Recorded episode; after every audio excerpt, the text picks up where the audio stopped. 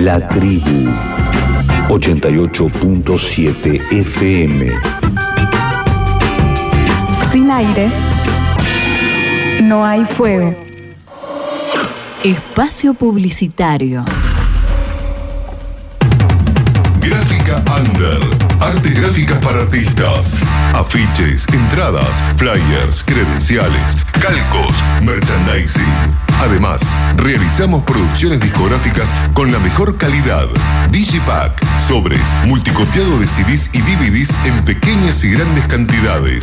Acércate, potenciamos tu idea. Visítanos en Facebook, Gráfica Under o buscanos en la web 4, 6, 4, 4, 5, 5, 5, 6.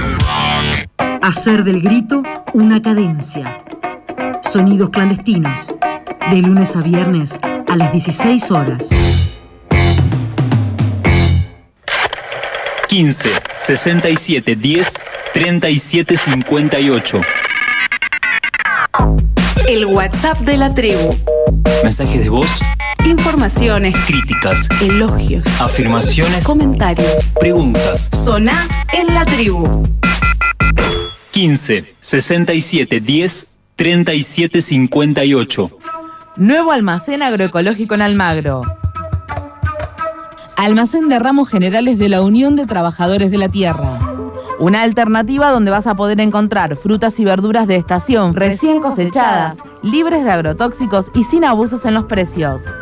Encontrarnos en Avenida Díaz Vélez 3761, esquina Bulnes, Esquina Bulnes. de lunes a sábados, de 9 a 20 horas. Seguinos en Facebook, Almacén de Ramos Generales de la UTT.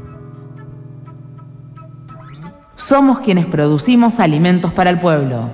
Terapia gravitacional. Indicado para problemas de columnas, lumbares, cervicales o contracturas musculares. Complemento ideal para la práctica de yoga, pilates, acrobacia y rehabilitación. Clases de gimnasia aérea y corrección postural. Profesor Rubén Seijas. 4864-8244. columpioinversión.com.ar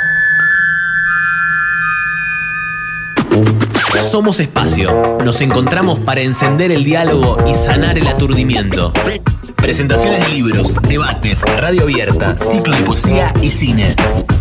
Acercanos tu propuesta a territorio gmail.com y encontranos en Facebook en Bar La Tribu. Bar Tribu. Fin de espacio publicitario. La tribu 88.7 FM. Frecuencia modulada estereofónica.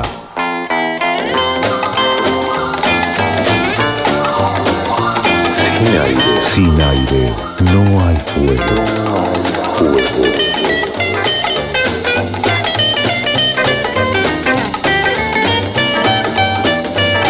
La tribu.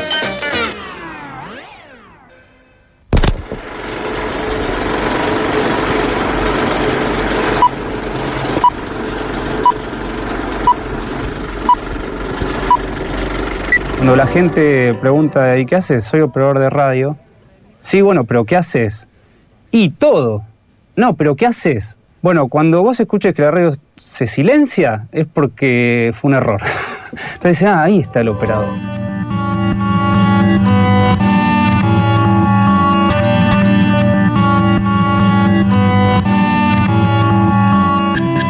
Entre vidrio y vidrio, consola, cables, producir, musicalizar, dar aire. Tanda, tres minutos para poner la pava, ir al baño, atender el teléfono. Mirar el corcho para conocer las novedades. Armarse hasta una isla de tranquilidad. No comer arriba de la consola, pero que no falte el mate. ¿Cuál es la diferencia entre serían tan amables de hacer silencio y...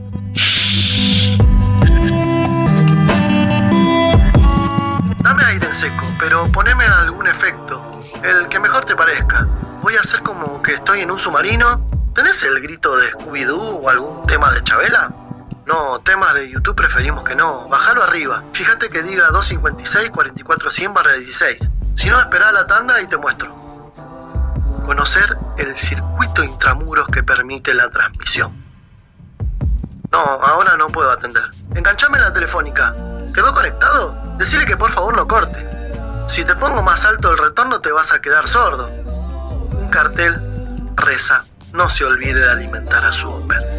El contrabajo atrás a la derecha, el cajón del otro lado, el teclado donde puedas, las dos guitarras bien al centro y que los vientos no apunten al micrófono. Las voces lo más cerca posible del micrófono. Un placer que nos hayas operado. ¿Vas a estar vos el año que viene? El Oper no es un autómata que sube y baja volúmenes y aprieta botones. Es alguien que puede hacer sugerencias, dar algunas opiniones y acompañar al programa desde una escucha cercana y profunda. Ser responsable de la técnica como otra forma de ejercer la política y los afectos. Cumplir un rol sin ser empleado.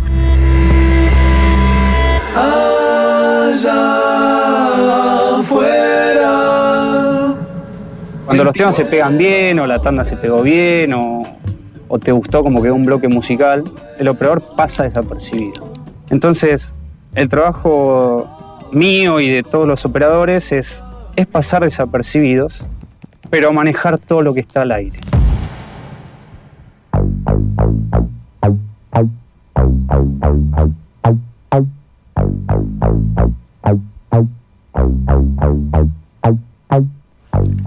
Empieza a girar, la púa cae, raya el surco, descifra sensaciones, crea sensaciones, sigue girando y vuelve a empezar. Dos caras de una misma verdad, la música.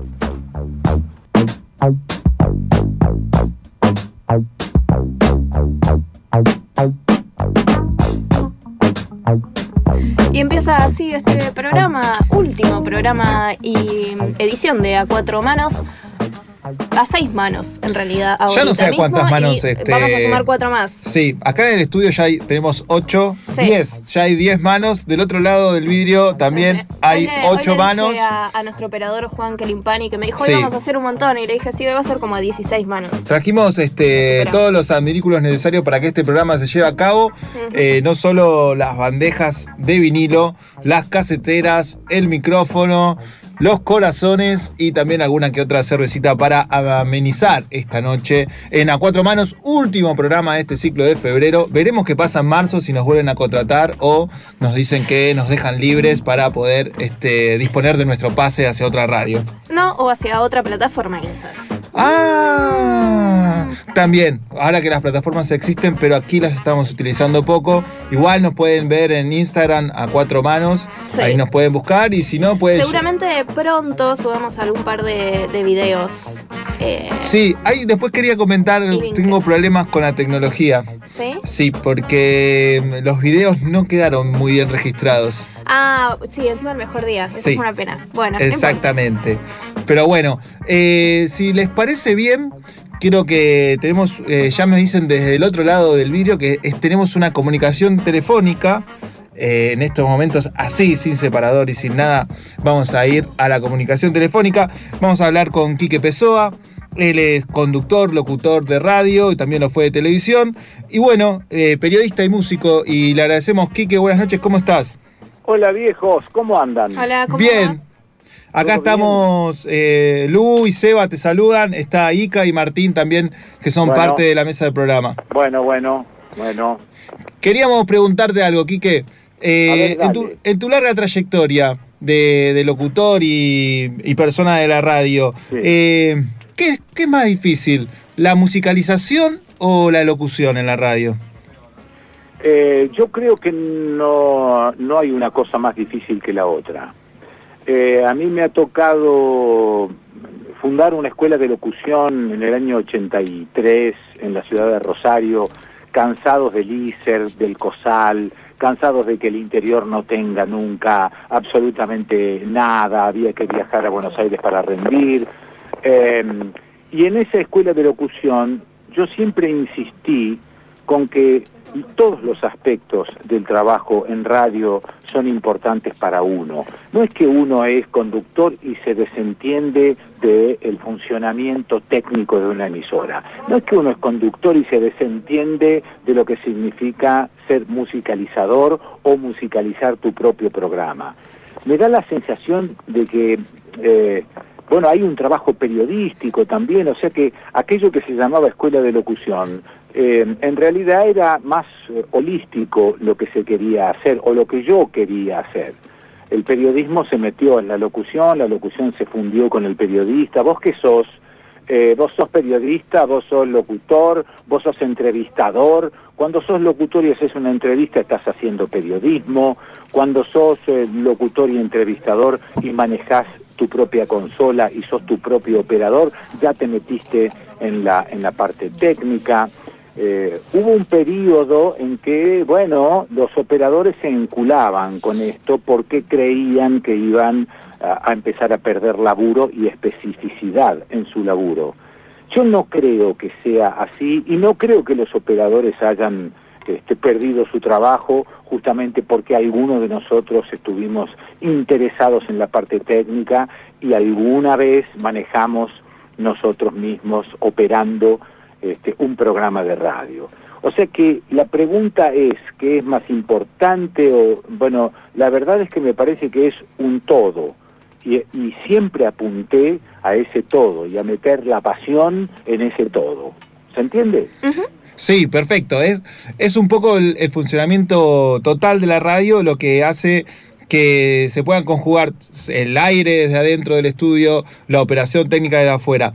Y en, en esa cuestión de la autooperación, porque acá capaz en Argentina hay una cuestión de que los, eh, los locutores no se autooperan o sí en algún momento lo hicieron, pero por ahí la radio norteamericana sí tiene ese, ese, ese locutor que habla y el, el DJ al mismo tiempo, es la misma persona.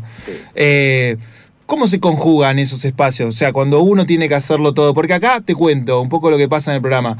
Estamos usando cassette, estamos usando vinilos, no estamos usando la computadora para volver a reproducir un poco lo que sucedía por allá por los finales de los 70, de los 80, en lo que era la operación de radio.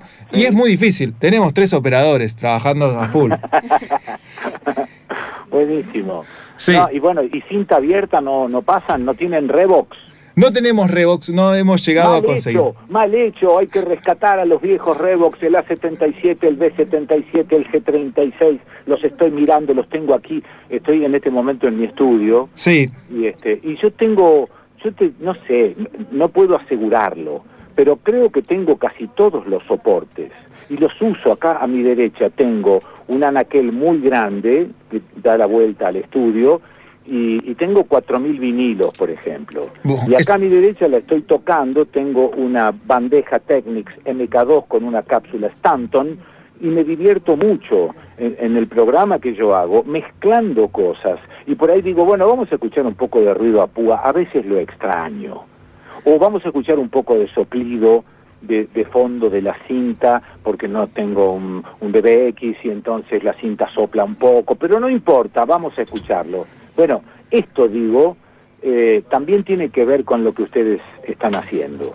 Y me, da la, me da la sensación, solamente la sensación, este, de que no soy un viejo de mierda que está añorando todo el tiempo que todo tiempo pasado fue mejor. No, tengo acá delante mío una iMac con el Pro Tools y les estoy hablando con un eh, Neumann U87 que pasa a través de un Manley Box Box, que es un preamplificador valvular maravilloso. O sea que está lo nuevo y estoy, estoy usando esta tecnología nueva. De hecho, hago un programa vía streaming con otra máquina, otra PC que está un poco más lejos de mí, a, a dos o tres metros. Entonces digo, no, no es una cuestión de nostalgia, es una cuestión de sumatoria y de, de no olvidarse de aquellas cosas y, y poder jugar con aquellas cosas. Estoy mirando una Tascam DA30 que es un grabador reproductor de DATs y tengo acá a mi derecha un montón de DATs puestos en un anaquelcito también muy prolijo. Y están los cassettes y están los ya casi difuntos CDs cubriendo casi toda la pared del estudio. Pero también está el MP3, el MP4, también están los pendrives. Este, bueno, esto digo, ¿no? Hay una convivencia.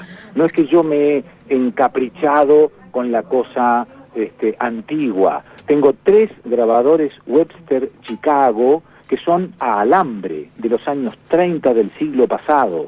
No es una cinta, es un alambre este, fonomagnetizado, electrofonomagnetizado.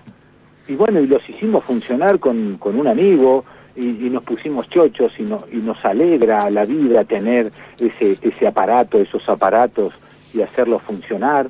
Entonces digo, bueno, a ver, ¿cómo, cómo es esto? Este, es una mezcla de todo, porque sin sentir eh, esa nostalgia, por ahí hay un poquito de saudade de aquella cosa, pero se va mezclando con las nuevas tecnologías.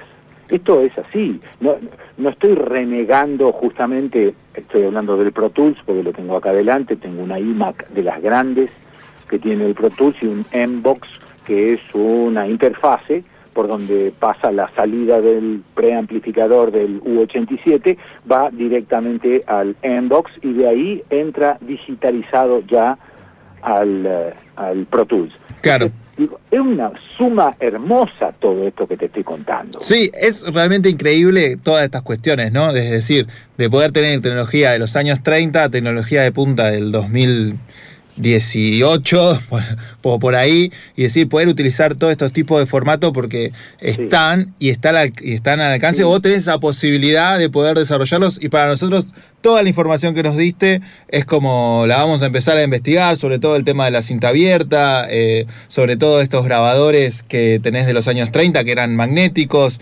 Vamos a ir investigando un poco más y vamos a ver qué podemos llegar a sumar el próximo verano eh, acá en A Cuatro Manos. Está bueno, digo, todo esto que acabo de decir tiene que ver con el, eh, lo que yo llamo a veces el continente. Es decir, a ver, este, vos querés hacer un puchero, bueno, tenés que buscar las papas, el osobuco, este, las cebollas, las zanahorias, pero si no tenés una buena olla, vos no hacés ningún puchero. Entonces hay una cuestión de relación entre el contenido, que sería todo esto que te acabo de nombrar, y el continente, que sería la olla. Bueno, pues el continente nuestro, el continente de este laburo, es todo esto de lo que estamos hablando y de lo que acabo de mentar. Después tenés que empezar a fijarte en cuál es el contenido, qué es lo que querés transmitir, para qué lo querés transmitir simplemente porque, no sé, porque te gusta este, o, o porque tenés algo para decir. Entonces, esa relación contenido y continente está permanentemente dando vueltas alrededor mío, por lo menos. Quique, te agradecemos mucho. Intentaremos hacer siempre un buen puchero, intentar que los condimentos y la olla sean los adecuados. Y te agradecemos mucho eh, esta comunicación y te, bueno, bueno. te mandamos Bueno, bueno, un fuerte abrazo. Me alegro, me alegro por la por la idea de- del programa a Cuatro Manos, me alegro, me alegro. Muchas gracias. Besos a todos ahí. Saludos. ¡A cuatro manos!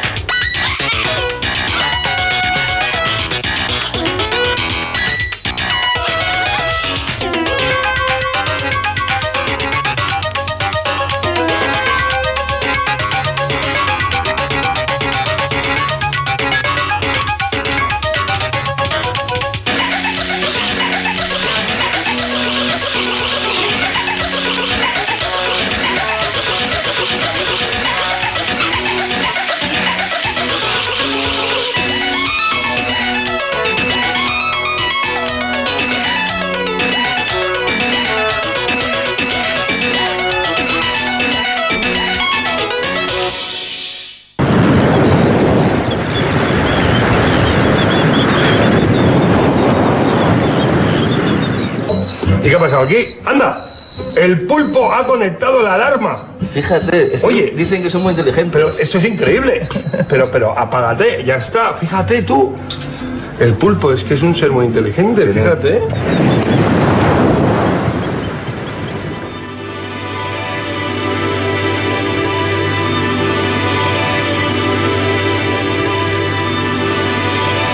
Lo que acaba de pasar fue magnífico porque estaban todos del otro lado contando los segundos que faltaban para que termine el cepa que estaba saliendo de cassette y Martín se estaba mirando con una cara de yo ya estoy recanchero en esto, chicos, tranquis. El Acaba, dedito. acaba de salir la cortina de cassette desde aquí adentro y estamos junto a Martín e Ica que un poco se van a hacer cargo del resto de la musicalización de este programa o más o menos mientras eh, nos van a contar un poco que hacen todo relacionado con, con esto. Sí. Este, tenemos dos compañeros acá de la, de la tribu también. Ica, sea la cortina, la cortina, la columna, la mano en coche, una que no sepa nadie. Yo iba a tirar cualquier nombre, pero iba a tirar cualquier nombre. A ver, ¿cuál ibas a tirar? Eh, lo encontré en la internet que era una vieja columna hasta acá llegamos, que nada que ver, tiene que ver con nada que ver. Y Martín estaba haciendo, este, se me fue el nombre ahora del programa. Segunda mano. Segunda mano, un programa de que cirujeaba música, vamos a decirlo así. Con, porque cirugiar está bueno, ir por la calle buscando cosas y sobre todo si uno se encuentra, se encuentra este, material para poder pasar por una radio. Eh, gracias por venir a los dos. Por favor. Y estar Gracias acá. por la invitación. Es un placer que, eh, esté con nosotros. Y podemos empezar a ver qué nos trajeron hoy como para musicalizar este programa que se llama Cuatro Manos. Ya se dan cuenta por qué. eh, empieza, porque es el nombre del programa. Y qué los llevó también a esta búsqueda de, estos materiales en formato en vinilo, en cassette sobre todo. eh, y cómo fue que empezaron a descubrir que este, se podía eh, hacer una colección de eso. Cuando, por ejemplo, el vinilo había tenido una tumba de muchos, muchos metros y estaba muy enterrado, y después el cassette este, fue casi de, como desaparecido de la faz de la tierra por culpa del CD, el MP3. El CD que después desapareció por culpa del MP3 y así con los formatos digitales. Bien. ¿Te das cuenta? Como vos decías, el, el vinilo tenía una tumba de muchos, muchos metros. Muchos. Y yo me mudé a Chacarita, hay mucho anticuario por ahí, y vi un Winco, y pregunté cuánto salía, digo, esto debe salir una ridiculez. Y no, año 2006. Claro. Me lo compré y iba a comprar discos a un lugar que no existe más ahora, que se llama Perla Negra, donde había dos personas, eh, Omar y Sergio. Vos ibas, hablabas de discos, hablabas de música con ellos, comprabas discos a costos que podías manejar y así me hice casi toda la colección que tengo. Discos de los Beatles, de Pink Floyd y también cosas raras. Eh, no sé, música de una isla en tuba, eh, etcétera, ¿no? cosas por el estilo. Y con los cassettes eh, fue más mágico. Con los cassettes yo trabajo con el guitarrista de Me darás mil hijos, Gustavo San Martín, que un buen día me dijo, mira, tengo todos estos cassettes que los voy a tirar. ¿Los querés? Exacto. Digo, sí, claro que lo quiero. Yo tenía mis propios cassettes de la adolescencia, tenía equipo, y me fui dando cuenta que nadie quería los cassettes y que uno de ahí podía escapar de internet, podía escapar de esta cuestión de eh, que todo está en la web. No, te llegan 500 cassettes que no sabes qué son y escuchás lo que venga. Hay que poner play en la casetera. Eh, la inmediatez es algo que no se da con el vinilo y con el cassette. No hay una inmediatez donde esa lista que se reproduce todo el tiempo. No sé, Ica, vos qué opinás sobre eso. ¿Cómo, ¿Cómo lo sentís vos cuando te pones a escuchar discos? ¿Te lleva más tiempo o no? Te lleva más tiempo, para empezar, a veces buscarlo en la discoteca o en los estantes y si no los tenés muy ordenados pasa un buen rato, pero es un poco también la gracia. Buscando algo encontrás otras cosas. Y, después, bueno, la idea de que dura lo que dura, que quizás con internet estamos un poco acostumbrados a, a cambiar de pestaña muy rápido o a pasar de video muy rápido o de lista de reproducción. Y Sí, es un poco escuchar digamos, como en otra época, todo un disco o sentarse a escuchar, eh, hacerse el tiempo cotidiano para, para escuchar y, bueno, no sé, prestar atención de otra manera. No hay distracción, porque vos acá tenés una pantalla brillante que tiene acceso a, a todas las redes sociales, a decir, bueno, voy a ver que el artista este voy a investigar. Antes no, agarrabas el disco, lo das vueltas, ves qué data tiene, pero te- estás concentrado en eso, en escuchar la música. Sí, y después pasan cosas raras. Por ejemplo, eh, tengo una bandeja que acelera, entonces eh, escucho discos de los Beatles y suenan todos medio punk rock. Porque, porque los temas suenan más rápido y más agudos, entonces escuchás el álbum blanco y, y descubrís otras cosas que quizás, no sé, en el CD no están. No digo que sea mejor, pero bueno, es distinto. Es como decía aquí, que, que- que sumar, porque no hay sonidos mejores, cada sonido tiene su particularidad. Sí, totalmente. Y hablando de los Beatles y el vinilo, bueno, yo un poco entré al vinilo escuchando en la casa de un amigo que tenía una bandeja que había, que había llegado de no sé quién, de un abuelo, de una abuela, y escuchar algunos vinilos y decir, ah, pará, realmente suena distinto. Después se me pasó un poco esa idea de que suena distinto, porque también hay mucha, mucho mito de que suena mejor el vinilo, suena peor. Bueno, depende. No, no estoy tan seguro. No, y aparte lo que suena distinto es que no están remasterizados, nadie les metió mano. Así salieron en 1970 y así lo estás escuchando vos. Sí. Eh, con el ruido de fondo. Y también, bueno, el vinilo y el cassette tienen algo que el CD no tiene, que es eh, la erosión con el tiempo, ¿no? El desgaste. Eh, es un poco escuchar la historia de alguna manera. O escuchar una música a través de lo que le pasó a ese disco. Eh, que salta en cierto lugar o que la cinta patina, ni hablar cuando escuchábamos en Walkman y se quedaba sin pilas y de repente... Bueno, Yo lo miro con cara de no saber porque no llegué a vivir Era- eso. Eran cosas que se podían ir en face sin querer, que no tenían nada que ver, era un fade out, eh, pero, o sea, como automático, que, de- que se daba porque se quedaba sin, empezaba a quedarse sin batería la, el Walkman y pasaba todo el tiempo. En un momento era más caro comprar las pilas que ponerse a escuchar Walkman, pero bueno. eh, Y ahí estaba, eh, perdón, ese, ese truco de sacar las pilas y cambiarlas del lugar, dar, Sí. girarlas un poquito y, y, no sé, esperar que haya un resto de voltaje en algún lado que... La famosa las meto un rato en el freezer, no sé por qué, o en la heladera. Entonces vos tenías pilas en la heladera y el- la- tu familia te miraba mal porque estabas poniendo algo medio venenoso adentro de la heladera. Y después decías que funcionaba. Y era mentira, hacías dos cuadras y otra vez te volvía a pasar lo mismo. Y tenías que juntar las monedas para ir a comprar pilas. Estamos, yo estoy hablando de los 90, principios de los 90, tendría 12, 12 años por ahí. Eh, hay una compañera acá que todavía usa Dixman, eh, que es como un gran hallazgo. Este, anda por acá atrás haciendo lo que es todo lo que es la- las filmaciones. Pero para el, después de la tanda, yo me gustaría que, que me cuenten un poco eh, con qué se encontraron. Eh, porque Ica por ahí tiene cosas. Martín tiene como muchísimas cosas que fue encontrando en la calle, que le fueron dando. Tiene cosas extrañas, otras cosas que no.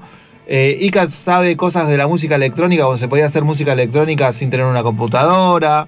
Eso me parece que es algo muy difícil o, o muy fascinante. Pero también quiero que me cuenten alguna historia sobre algún cassette, algún vinilo, este, algún CD que hayan encontrado y que le hayan descubierto esa historia que tiene el material encima. O sea, fa, mirar todo lo que pasó con este disco, mirar todo lo que me está generando este disco. Pero eso para después de este tema que va a sonar ahora en a cuatro manos y después de la tanda de la tribu que nos volvemos a encontrar. Mientras. Esto es Super Max, Fly With Me es el tema. Escuchémoslo. Adelante.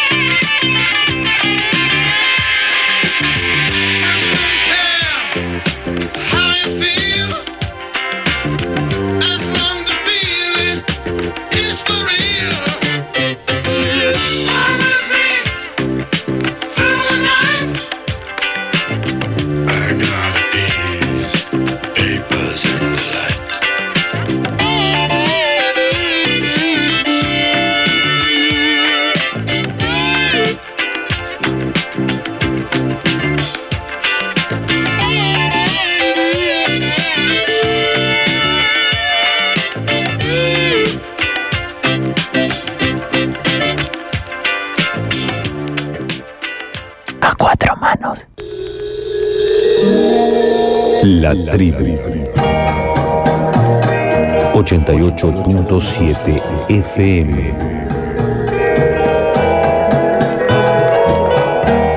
Encendida.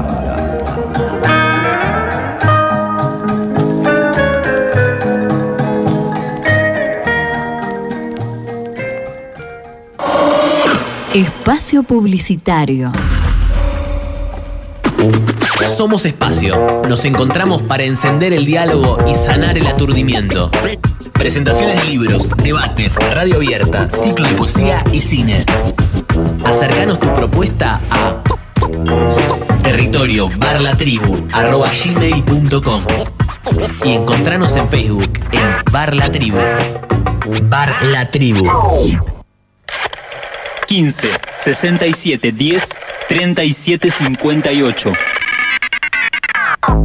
El WhatsApp de la tribu. Mensajes de voz, Informaciones, críticas, elogios, afirmaciones, comentarios. preguntas. Soná en la tribu.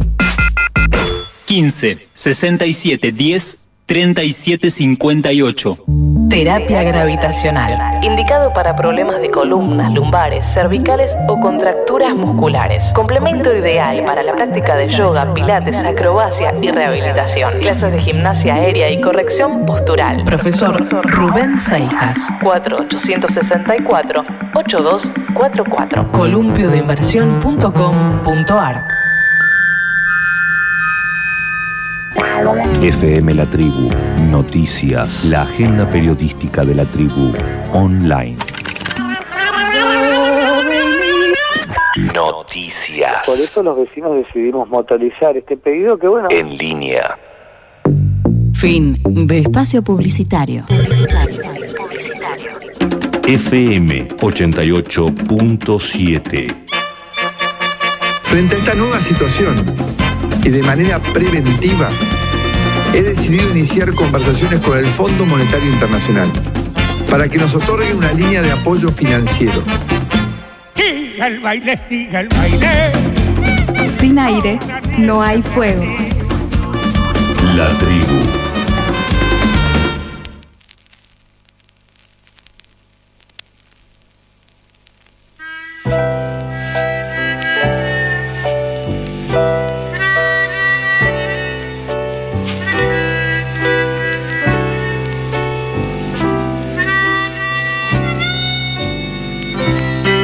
Ha pasado 37 minutos de las 21 horas en FM La Tribu. Este, eh, puedes comunicarte con nosotros por teléfono nada más, al 48640489 para, para decir algo, lo que tengas que decir. Nada de WhatsApp. Nada de WhatsApp, nada de, de- de mensaje de texto, no, no. Solo el teléfono de línea. Tenés que llamarte un teléfono de línea, no lo puedes hacer de un celular. Esa es una de las este, características.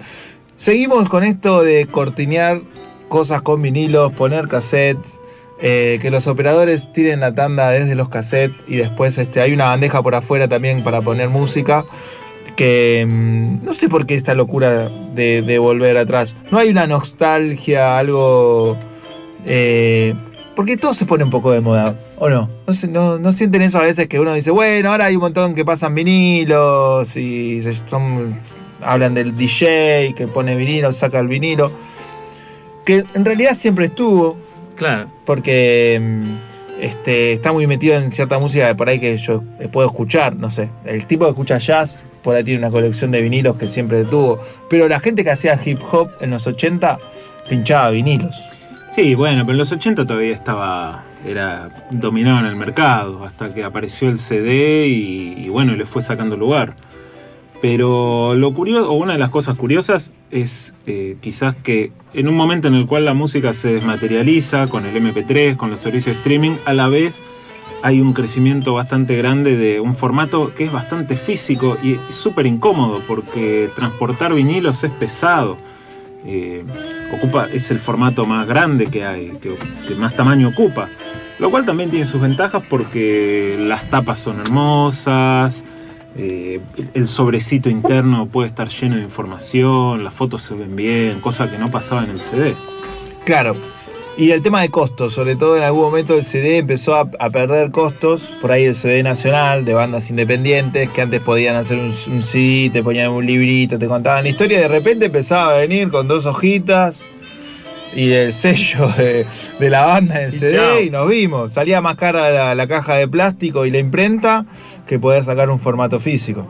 Claro que sí. Bueno, con los discos esto no, no pasó nunca. Hasta las bandas más, no sé, qué sé yo, por decirte, los violadores se regastaban en hacer una tapa. Sí, eh, te- tengo yo un par de. No tengo vinilos de violadores, sí tuve cassette y CDs de violadores. Y tenían algunas tapas que eran bastante cómicas. Una mejor de todas, que era muy cómica, eran una especie de soda estéreo un poco más tuneados. Era el disco Fuera, fuera de Fuera del sector. sector. Pero que era el disco pop de los violadores. Era el disco pop de los violadores, sí, sí. Que eh, estábamos hablando de hace unos cuantos años atrás. Eh, igual creo que su mejor disco fue Mercado Indio, pero bueno, quedará para la discusión de aquellos que le gusten los violadores. Bueno, yo traje un cassette hoy, no de los violadores, Ajá. pero sí de mm, mira, Buenos Aires City Rocker 2, que es un tributo a los Clash que se hizo acá en Argentina, eh, y no los violadores, pero Pilsen hace una versión de London Calling. Después podríamos Después escuchar un poquito ahí de, de este cassette grabado, es un TDK A60, porque eso también permitía el cassette, ¿no? Hoy también hay eh, plataformas que permiten grabar y que te permiten grabar la radio, qué sé yo, pero en su momento era una forma de tener música, siempre hablamos de esto, de una tener la música gratuita, gratuita, de decir no voy a pagar por la música porque no tengo un peso, porque no puedo, no tengo el alcance de, de ir a comprar un cassette. Eh, era grabar cassette de la radio. Eso, ahí aparecen los famosos sellos eh, que te cagaban la canción en la mitad del tema, pero a vos no te importaba, porque vos podías después escucharlo en tu casa. Aparte, uno compraba un cassette y se lo grababan 20. Es- Esa era la así. virtud que Claro, tenía. ¿eh? era la repetición de, de que uno pueda comprar. Eh, ¿Les ha pasado eso que les pregunté antes? De decir, bueno, me voy a comprar este disco. Y fueron con una idea de conseguir un disco y terminaron llevándose otra cosa. Fueron con la idea de conseguir un cassette y terminaron sorprendidos porque encontraron algo que no, no esperaban encontrar. Ustedes que andan revolviendo un poco más las catacumbas de la música. Yo voy más a la suerte, nunca digo voy a buscar tal cosa determinada, porque eso también te hace que sea accesible. Claro. Si vos vas a buscar algo específico, seguramente te van a sacudir. Pero si vos vas a la batea de oferta, bueno, este que escuchamos antes de Supermax, este yo lo requería este disco y lo encontré en una batea de oferta de Parque Centenario el año pasado a 50 pesos. Bárbaro. Eso te puede pasar. Capaz que los hay 200, 170 no sirven para nada, pero puede haber alguna joyita. ¿Cómo hace uno para, no sé, Ica, vos pero vos vas, agarrás un disco, ¿cómo sabes que está bueno el disco que te está ofreciendo alguien? Porque este, el desgaste material, o un cassette, porque por ahí no tenés para escucharlo ahí en la disquería, que el tipo te dice, no, llévate este que está buenísimo, es la versión, no sé, tal año, lo usó, lo usó dos veces uno, es como una especie de comprar un auto que dice nunca taxi. Bueno, los discos se pueden ver, mm, ves un poco el color, la superficie, cómo están, pero bueno, es un poco de suerte también. Eh, por lo menos mi experiencia, no sé, tampoco soy un súper experto. Eh, no sé, quizás hay alguna fritura. También hay maneras de limpiarlos, distintas formas. Hay una muy extrema que no probé nunca y no creo que pruebe, que es con plasticola. Sí, la escuché.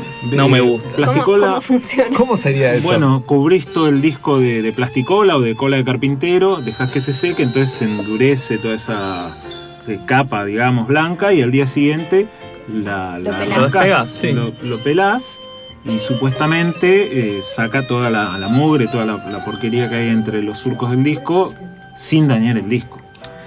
También hay que tener en cuenta algo, que ahora hay mucho esnovismo con esto. Es como, ah, el disco, hay que cuidarlo. Es, es vinilo, es un plástico.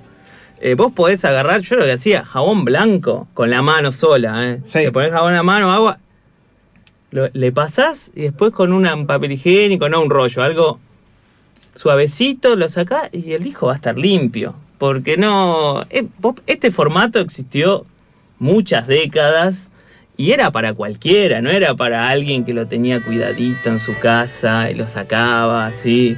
Es más, a mi entender, es- tolera mucho más que el CD. que el CD apareció como que, ah, ya se terminó la fritura, no sé qué. Yo todos los CD que tengo de los 90, la mitad no sirve más. Y los vinilos estos tienen, algunos tienen 40 años y no saltan ni una vez. Funciona perfecto. Funcionan, claro. Sí, la idea del formato ese de, de tener un CD, de, de ir así a, a que iba a durar para toda la vida, que era irrompible, que era. Después pasó que vos le prestabas un CD a un amigo y te lo devolvía con una raya. Y que no, no sabía cómo se lo había rayado, entonces tenías que tener un cuidado. Me acuerdo que había, cuando empezaron a aparecer los eh, estéreos en los autos, había unos que tenían como unas rueditas que te chupaban el CD para adentro. Y te lo hacían mierda, cuando te lo devolvían, te lo devolvían todo rayado y no servían para nada. O sea, como. Después solo lo podías escuchar en ese estéreo, porque no saltaba, claro, al estar en, en movimiento en el auto. Después en, en tu casa no se escuchaba, en el Dixman, si tenías un Dixman, no se escuchaba. En ningún lado, claro. Era todo como muy difícil. Em, ¿Les parece mientras vamos preparando un tema? Eh, después este, me van a. No sé si les voy a dar como los 15 minutos que quedan del programa van a ser de ustedes. Así que van a tener que. No sé. Ah, hay una dice que no, porque hay un enlatado. ¿Cuánto dura el enlatado? ¿10 minutos dura el enlatado? ¿A usted le parece con esta producción me hizo un enlatado de 10 minutos? Bueno, Mirá, le van a quedar 5 minutos de programa para antes de 10 minutos de programa y van a ser de ustedes dos. Eh, podemos preparar un tema de los Clash tocado por una banda tributo, vaya a saber quién. Porque Pilsen, Pilsen. Ah, está Pilsen. Claro, Piltrafa, está Nos tenemos acá. a Piltrafa. Tengo una anécdota de Piltrafa, este, no la voy a contar porque ya la conté. Oh, Pero sí, sí, ¿quién no tiene una anécdota como Piltrafa? Que Eh, te va a sorprender lo fiel que es al original. Uno espera que va a bardear el Piltrafa, pero no. Eh, él es- era muy crayero. O sea, creo que Joe Stramer a Piltrafa le pegó bastante duro y después quedó ahí como un gran este, admirador de los Clash, o supuestamente lo fue en su momento. Escuchémoslo, este es un cassette que está un poco castigado, para que se vea la diferencia entre uno y otro.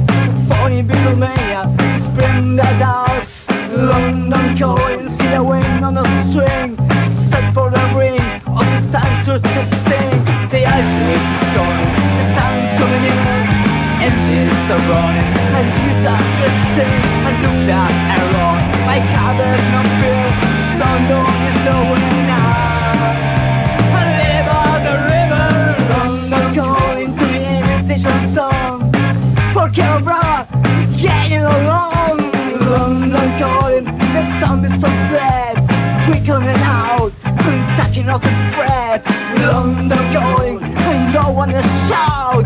Look at it while the talking is sucking out Undergoing, see a rain on the eyes Set for Iran with the yellow eyes. The ice is gone, the sun is shining in And for someone, I would only say A nuclear error, my cabin no fear The sun is the winner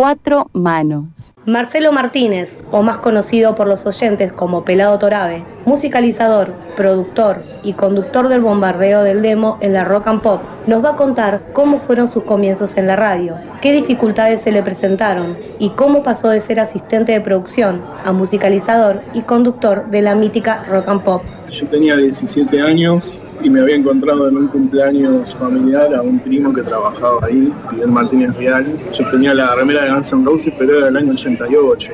Era una banda conocida por la gente que le gustaba rock. Quizás no era tan grande como lo fue después. Empezamos a hablar de música, me dijo, ah, ¿te gusta la música? Sí.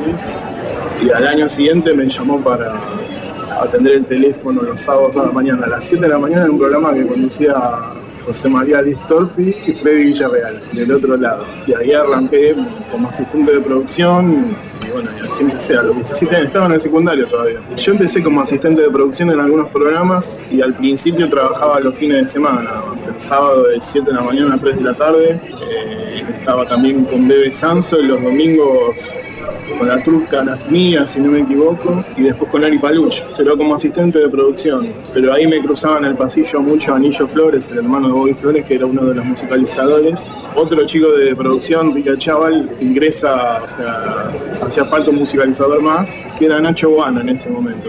Nacho deja de musicalizar para producir cuál es eh, Ricky. Al tiempo, los dos años de haber ingresado en la radio, me ellos me convocan a musicalizar el fin de semana, algunos programas del fin de semana, y así arranqué. Cuando yo entré a la radio, a Rock and fue en el año 92, el último año en el que la radio estuvo en la calle Belgrano y era una discoteca gigante llena de vinilos. Y en ese momento recién tenían como una batea, mueble chiquito con algunos CDs que empezaban a editarse. Ahí se musicalizaba, sobre todo el fin de semana que era cuando yo trabajaba con vinilo. A la tarde se pasaba todo de vinilo. Y en ese momento empezó como a cambiar a CD. Cuando yo ingreso a la discoteca, bueno, los CD iban llegando por orden de lanzamiento, digamos. Y se iban archivando en orden cronológico de llegada, no por, por alfabeto. La organización de la discoteca en la radio fue variando desde sus comienzos por la aparición de nuevos formatos. El pelado Torabe nos cuenta su experiencia entre cassettes y vinilos antes de la era digital. Cassette en ese momento solo se tiraba la artística, que teníamos que armar las tandas. Una de las tareas del asistente era armar toda la tanda del operador y las artísticas de los programas. En música solo se, se tiraban cassettes los temas inéditos, porque llegaban en- de las compañías en DAT sobre todo, y el DAT que tenía es más difícil ponerlo en punta. Entonces se grababan en un cassette en punta y se tiraba de ahí. Aparte ya lo editaban con el exclusivo Rock and Pop. En ese momento 99% de las canciones se estrenaban ahí. Entonces ya te venía del estudio de grabación, de edición, tema pisado en cassette. Yo añoro la, la época de los vinilos, de hecho consumo y compro vinilos y tengo bandeja para consumo personal, digamos, para escuchar en mi casa. Obviamente para la radio es mucho más práctico lo digital, está todo formateado, está todo ripiado y cargado en, en el HDX, que es el sistema digital que tiene la mayoría de las radios, si no me equivoco. Y en un momento todos los CDs se cargaron a ese sistema en la radio y se ponen de ahí, digamos, no, no hay más formato guapa de CD, mucho menos de vinilo. Recuerdo en la década del 80, finales, no, no, perdón, 92, el último año de la avenida Belgrano, un día llegué un sábado y habían puesto un boquete en la puerta y habían tirado todos los vinilos y la gente estaba ahí revolviendo y yo rescaté uno de sí, Sputnik. No, lo tengo todavía. Las tareas de musicalizador en la rock and pop eran múltiples, por lo que no se vieron afectadas a una reducción de personal al cambiar del formato analógico al digital. En cuanto al rock and pop, el tema de la musicalización durante años siempre lo hizo más de una persona porque los musicalizadores, además de hacer esa tarea, hacíamos otras. Eh, Ricky Achával siempre estuvo en la producción de los programas de la Nera Bernasi. Yo durante muchos años trabajé con Juan Natale, bueno, con, con Lalo, con Bobby. Entonces siempre, además de musicalizar, producíamos, hacíamos móviles, trabajábamos en festivales, teníamos otras tareas. Yo creo que por esa razón éramos más de uno. En el momento en el que éramos tres, a finales, comienzos de los 90, hacía falta porque ya había como un- una especie de director de musicalización de que era Bobby, perdón, Millo. Después él se fue y quedamos durante muchos años Ricky y yo. El tema de, de- de la chica fue por otras razones, no tanto por las tareas, porque siempre hicimos muchas cosas. De hecho, yo soy Hoy en día el único musicalizador de rock and pop, produzco, trabajo en transmisiones, hago móviles, conduzco un programa, lo produzco, o sea, hago todo un poco, tengo una sección a completo casero, hago de todo un poco, así que en el caso de, esa radio es diferente, en otras no. En general lo que se suele hacer es tener un musicalizador por radio. En toda radio existe un criterio musical y la responsabilidad recae en quién decide qué va a sonar y qué no. Sí, no, bueno, el criterio te lo baja el director artístico y durante estos años fueron variando y tienen diferentes criterios. Digamos, a veces se asemejan y se acercan un poco al mío, pero digamos, depende de, cada época. Por, ahí una radio rock no se rige tanto por lo que está de moda, sino por otras razones, algo que el rock esté en un momento fuerte y de moda que no es el, el momento este, actual. El bombardeo del demo fue una sección en un programa de tira diaria en la Rock and Pop. El éxito que tuvo la llevó a convertirse en un programa semanal. Bueno, en el 98 comienza D-Trip, era un programa de rock and pop que duró 15 años, y en el 99 empezó una sección llamada Bombardeo del Demo, donde se difunden bandas independientes. Al principio empezó como una broma, un poco porque digamos, era como un chiste interno de la- porque nos causaban gracia algunas bandas. De hecho, creo que la sección nació por, una banda en especial de metal que cantaba algo de una naranja en el estribillo y nos causó gracia y lo, y pusimos. Después empezaron a llegar muchísimos demos y lo continuamos. Fue como variando, surgió el personaje de Torabe, que lo yo pero, pero bueno, se convirtió como en un espacio de difusión de bandas independientes que este año cumple 20, ya, cuando empezó en el 99. Mira, tengo puesta una remera de Led Zeppelin y pongamos, no sé, Rumble On de Zeppelin 2, porque fue el primero que se me pasó por la mente, simplemente por eso. Dale, genial. Listo. Está, ¿Está bien así? Yo creo que sí. ¿Te gustaba? Sí. ¿Qué hago? Pongo esto. A ver.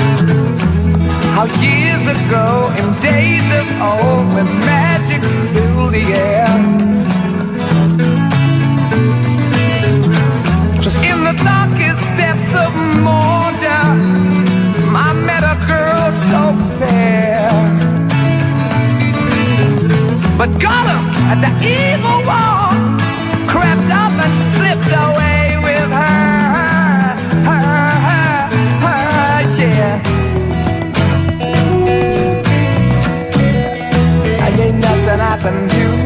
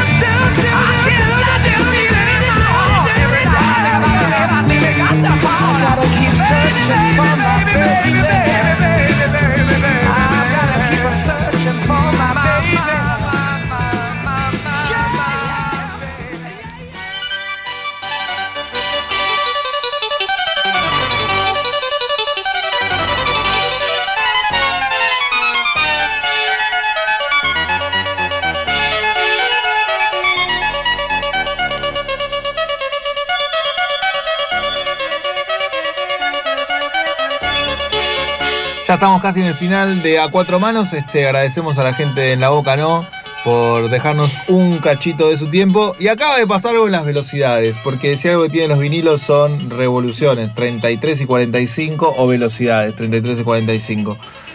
¿Qué estamos escuchando desde el fondo? Estamos escuchando un disco que se llama Baje Electrónico, que es un disco que se grabó a fines de los años 60, en el 69, por Wendy Carlos, una sintetista experta y muy relacionada con Bob Moog, uno de los inventores del sintetizador moderno. Y este disco fue una bomba en el momento, porque no sé de qué chart, pero de algunos fue el disco más vendido de música clásica y paradójicamente grabado en un sintetizador Moog. Claro, que el sintetizador Moog no es el sintetizador que está ahora, que es como algo chiquitito que se puede tocar con las teclitas. No, era una especie de aparato gigante que para trasladarlo necesitaban dos o tres personas. Sí, bueno, eh, esto es lo que se llama sistemas modulares o sintetizador modular, que también en los últimos años, así como volvió el vinilo, volvió el cassette y no sé, vuelve el VHS, también volvieron, volvieron los sistemas modulares, los sintetizadores modulares, y de hecho Moog hace dos años o algo así, reeditó eh, el, equipo o el, formato de aquellos años de fines de los 60. Eh, y sí, es un equipo que para empezar era bastante costoso en la época, bastante difícil de operar, bastante pesado y, y bueno, es lo que con el tiempo o en poquitos años llevó a que Moog inventara o creara el Mini Moog, que quizás es mucho más conocido, por lo menos de nombre. Eh, para quienes vieron, no sé, Adiós Sui Generis, la película, eh, ahí está Charlie tocando el Mini Moog eh, que sí, es un teclado portátil más parecido quizá a, a la imagen que tenemos muchas veces de los sintetizadores, ¿no? que básicamente Sí. es un piano eléctrico.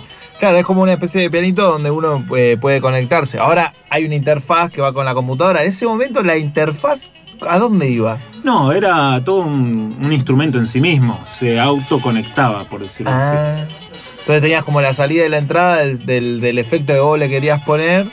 O sea, eso lo reproducía a sí mismo. ¿no? Y para grabarlo era lo mismo. Sí, para grabarlo tenías una salida y eventualmente ibas a un grabador, a un aparato grabador. Se llaman sistemas modulares porque justamente están compuestos de distintos módulos, cada uno cumple una función, como si fueran pedales de guitarra. Entonces salías de un módulo y entrabas a otro, y de ese otro salías a un tercero, y bueno, y así mucho más eh, Y elaborado, pod- digamos. podías reproducir esto que estamos escuchando, que fue uno de los discos de, de tocado, grabado en un sintetizador, pero a la vez fue el disco de, la, de música clásica más vendido en su momento. Entiendo que sí, pero bueno, son esos mitos que habría que ir a, corroborar, pero sí, no, la verdad es que fue un disco ba- bastante vendido en su momento y bastante famoso, y de hecho yo lo compré eh, también en algún parque por, no sé, 10 pesos en su momento, porque se habrán editado miles y miles y miles, entonces como todo lo que se hace muchas veces, quizás es más barato.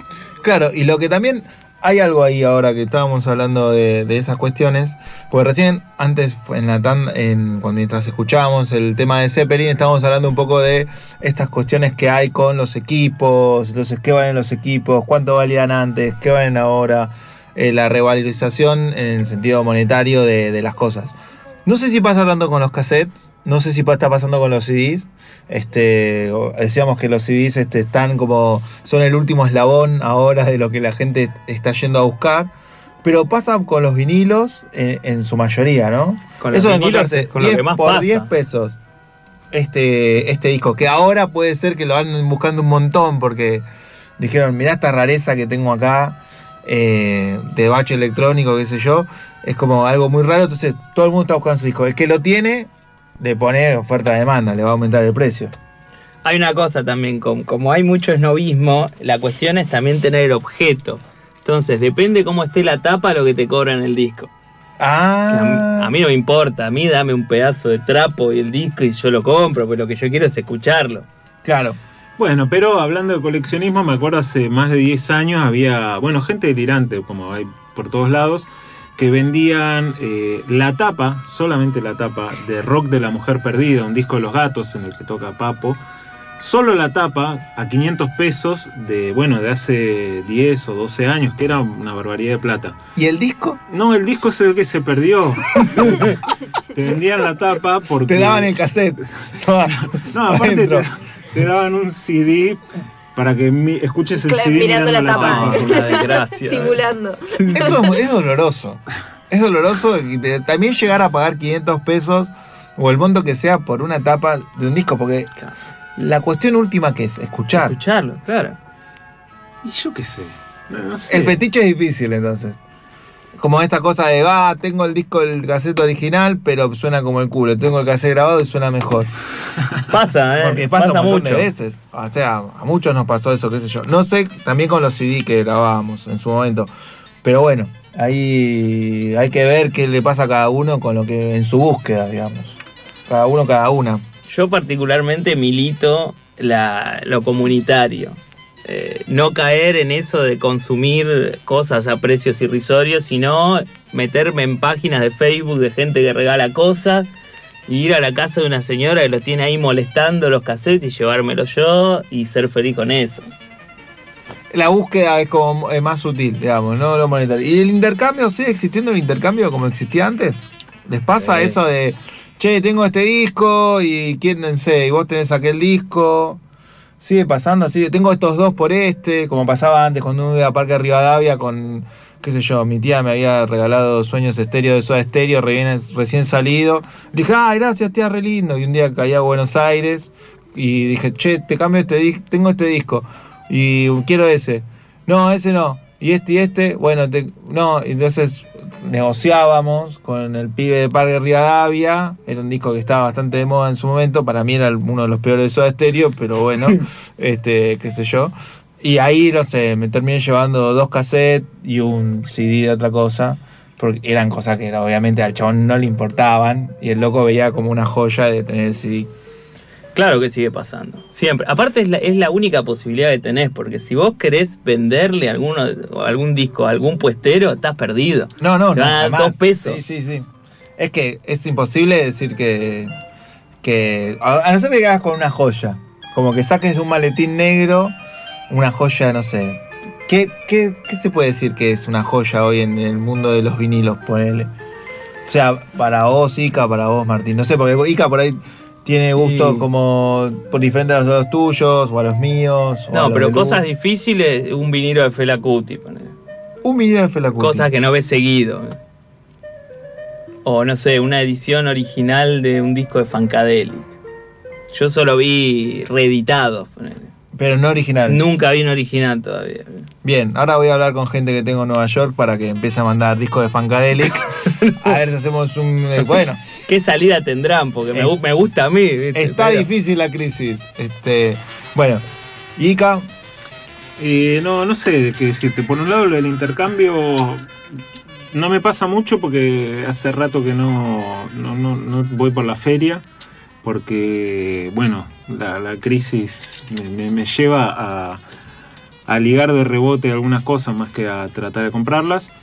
Y lo de qué sería una joya, la verdad, no, en una época me costaba mucho ver discos de David Bowie porque no sé, no sé si no se habrán editado tanto en Argentina, entonces no circulaban tanto, pero bueno, con toda la vuelta del vinilo ahora se consiguen, pero reediciones. Claro. Importadas además, eh, que entonces también son bastante caras. Pero antes de, esta, de este resurgir del vinilo no encontraba discos de Bowie. O sí, alguno que otro, pero no, no los No, pero es quería. cierto, hay poco. Sí. Yo el único que tengo así, edición antigua Stage, me lo compré una vez que fui a Nueva Zelanda y estaba edición de Australia, una cosa rarísima. No, acá. Claro, yo tenía un amigo que era muy fana de los Ramones, esas cosas que, que pasan. A mí me gustan los Ramones también.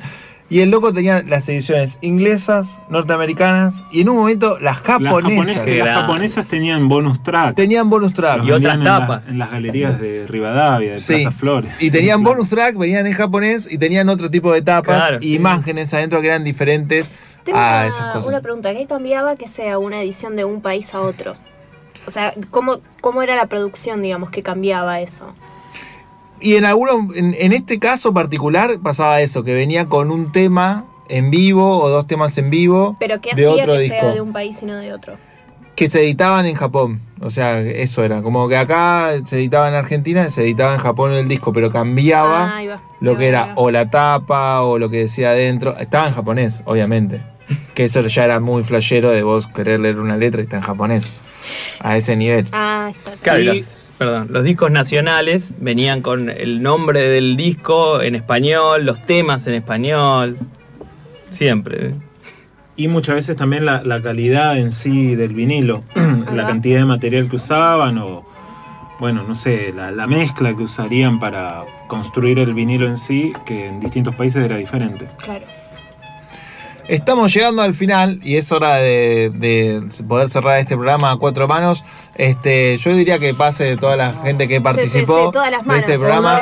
Se quedan dos del otro lado. vení, que no pene nadie. Que no pene nadie. Que no pene nadie. Sin operaciones. De otro lado. Mientras tanto, es como se van a pelear a ver qué tema ponen para irnos. Tiene que poner un te- medio tema cada uno. Medio tema cada uno. Un bueno. mashup.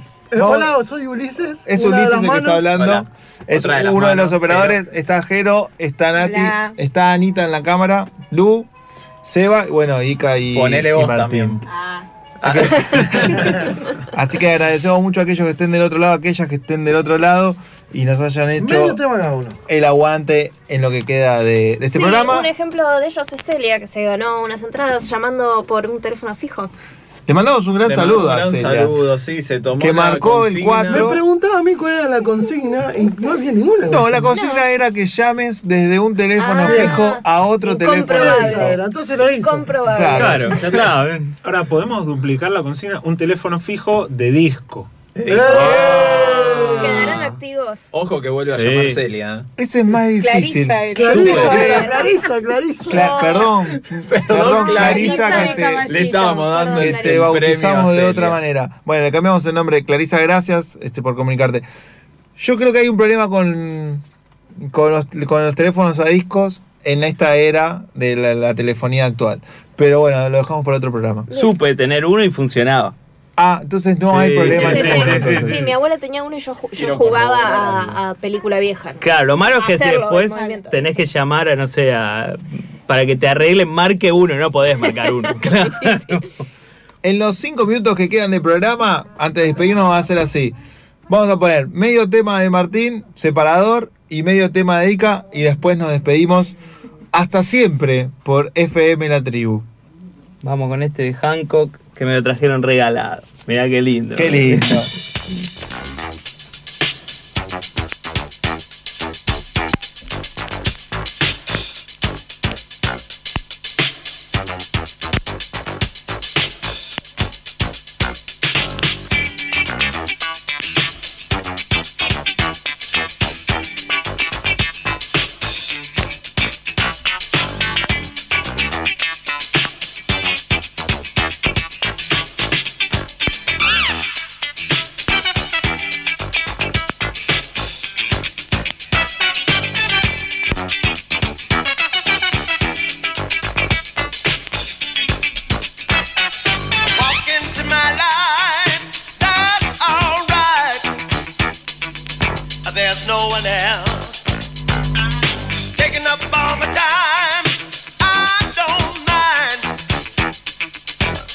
help yourself.